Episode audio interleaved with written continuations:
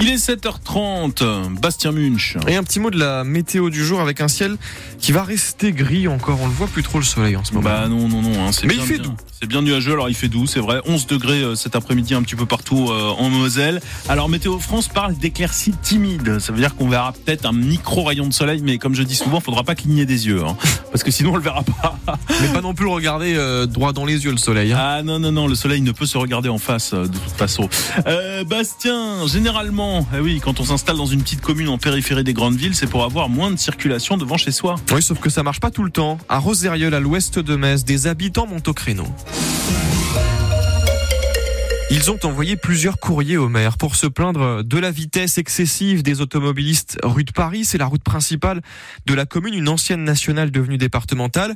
Et à chaque fois qu'il faut traverser pour les riverains, c'est la même angoisse. C'est vrai que la route est très dangereuse. Il n'y a pas de ralentisseur. Les gens, ils, sont, ils roulent excessivement vite. Euh, ils arrêtent pas de passer, ils roulent vite. Hein. J'ai peur parce qu'ils roulent comme des fous ici. hein. Et il y a déjà eu pas mal d'accidents aussi. Moto, voiture, accrochage. Vous traversez, vous manquez de vous faire écraser ou il y en a qui s'arrêtent pas? En plus, passage piéton en plein dans un virage, excusez-moi, mais c'est hyper dangereux quoi. Là, on a un passage piéton qui est en bas, mais il est direct dans le virage. Du coup, on voit ni les voitures arriver d'en bas ni d'en haut. Et du coup, là, si pour un piéton, ici, c'est dangereux. ouais. Je traverse pas sur le passage piéton en fait, parce que si je prends le passage piéton, bah, c'est trop tard, on voit les voitures au dernier moment.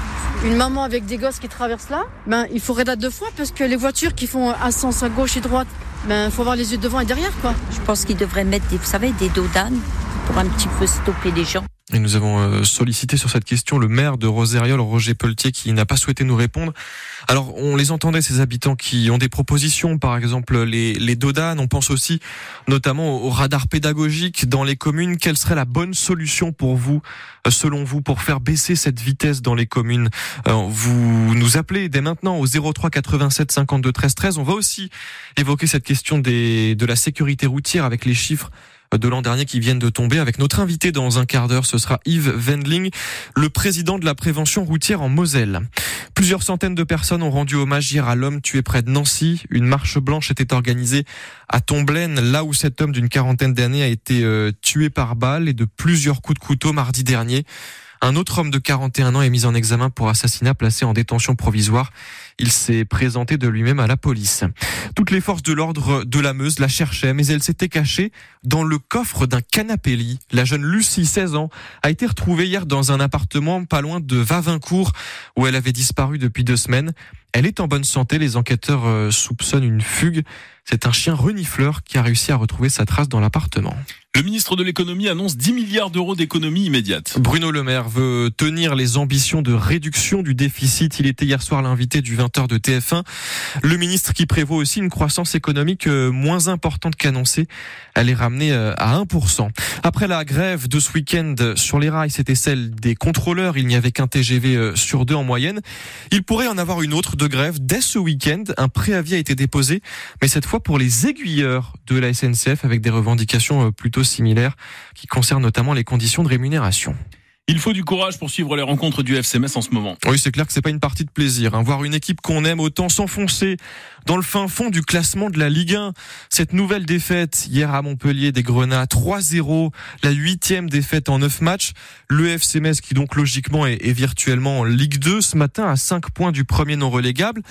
Alors virtuellement certes, mais Thomas Lavaux, au vu de ce que vous avez observé hier, oh, c'est presque comme si c'était fait.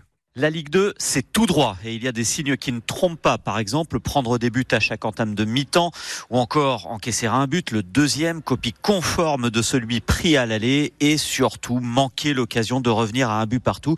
Elle s'est présentée plusieurs fois au FC Metz hier après-midi. Envoler l'occasion de bonifier le match nul de Marseille, de faire basculer Montpellier avec Metz dans la panade.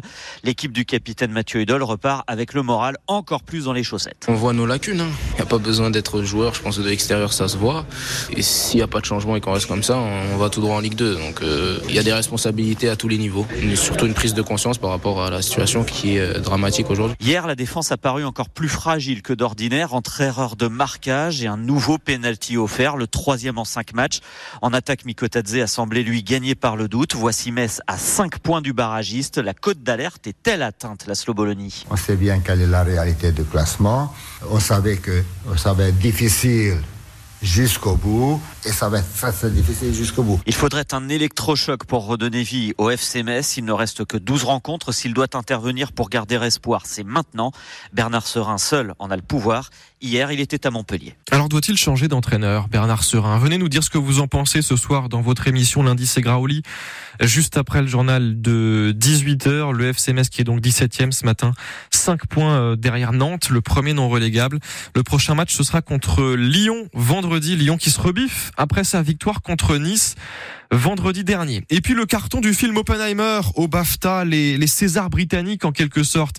Le film de Christopher Nolan euh, sur le père de la bombe atomique euh, repart hier soir avec sept récompenses, dont celle du meilleur film, du meilleur réalisateur. Mais le film français Anatomie d'une chute de la française Justine Trier repart quand même avec le film du le prix du meilleur scénario.